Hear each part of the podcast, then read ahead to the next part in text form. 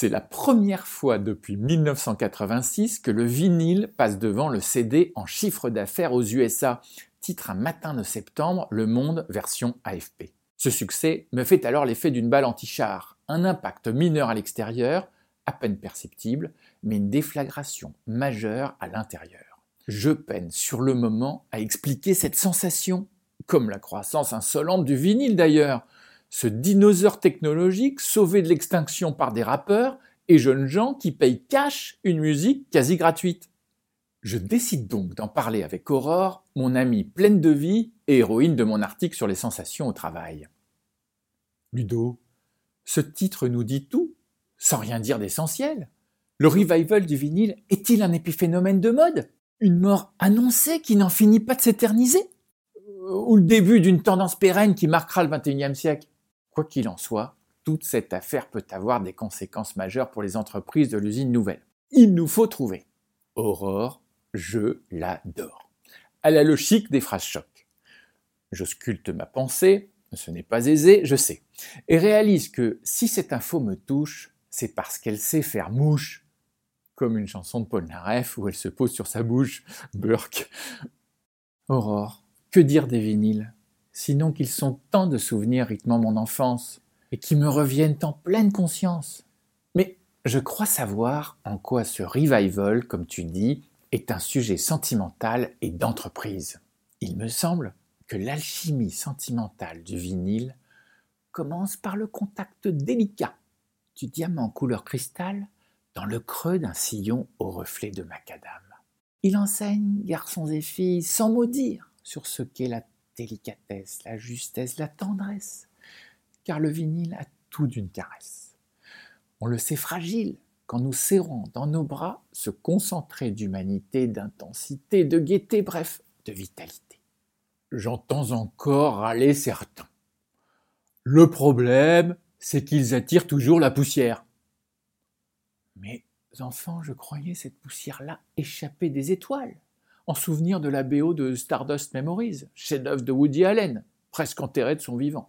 Une chanson sur vinyle restera toujours pour moi plus sentimentale que sur CD ou sur une plateforme dématérialisée. Je pense d'ailleurs que le vinyle a été enfanté par les amoureux d'Out of Africa, alors qu'ils enchantaient nos cœurs et la savane avec leur gramophone de 78 tours en cire. Et toi, Aurore Pas pour un sou prétentieuse, mais qui aime les pierres précieuses. Penses-tu que le diamant des platines soit éternel et investi sentimentalement comme ton solitaire Ou soumis à l'obsolescence programmée comme ton iPhone couleur dorée? Pas éternel, mais calé sur le temps d'une passion, qui, elle, l'est peut-être, répond-elle en souriant. J'admets, Ludo, que le vinyle, c'est aussi les premières chansons qui m'ont fait danser, pleurer, rêver d'aller voir ailleurs s'il existe un monde meilleur. Je comprends bien ton passé endormi, si bien enfoui, qui ressurgit à la vitesse de la lumière, le mien aussi.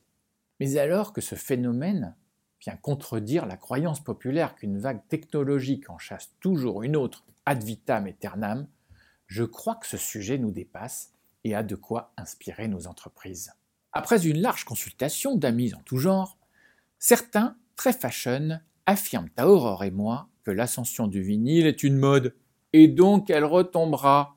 Quand d'autres, très IA, nous assènent que sa résistance face aux plateformes de streaming est illusoire, comme celle d'un château de sable face à un tsunami technologique, et que là encore le vinyle disparaîtra.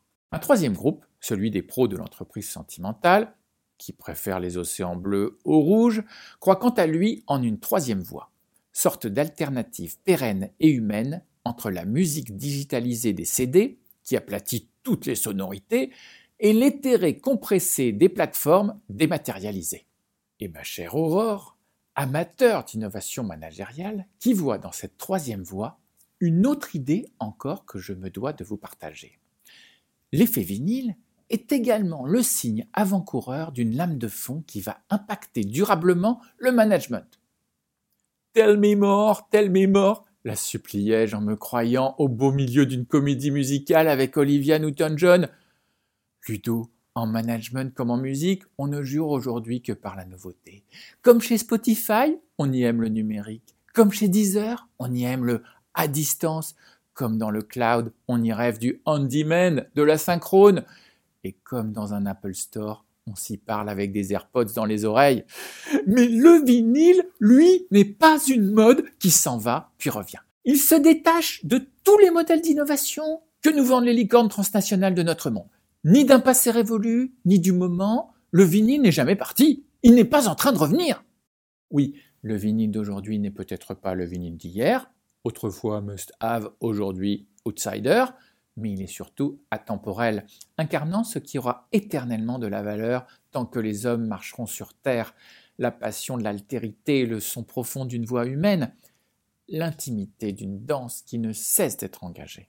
Cette reconquête du vinyle est peut-être la première vague d'un troisième type déferlant sur les plages du monde de l'entreprise, dont les premiers échos est un nouveau genre de manager, homme ou femme, ni d'avant-garde, ni du passé, ni à la mode, ni has-been, juste des managers qui sont, tout simplement. Ces managers, plus vinyles que virils, je les imagine protecteurs sans être dominateurs. Des managers qui aiment la chaleur humaine des sillons plutôt que la froideur des rayons laser. Des managers à l'écoute attentive des voix humaines plutôt qu'à la recherche de rythme et rites artificiels des managers qui entendent davantage la puissance qu'il y a dans la voix de leurs collaborateurs que sa faiblesse. Des managers non pas inquiets de la mixité, de la diversité des genres comme des origines, mais qui mélangent l'ancien avec le nouveau pour inventer de savoureux succès toujours plus cutting edge. Ces managers vinyles qui préfèrent le contact au sans contact, le doigté au digital, le stylo au clavier, le papier à l'écran, la justesse à la dernière messe ont en fait beaucoup plus de relief. S'ils ne sont pas les plus en avant sur leur temps, ils n'en sont que d'autant plus inspirants. Et s'ils prennent de l'espace, voire toute leur place, ils nous font partager en direct des moments d'émotion plutôt qu'en replay à une place isolée au fond d'un TGV.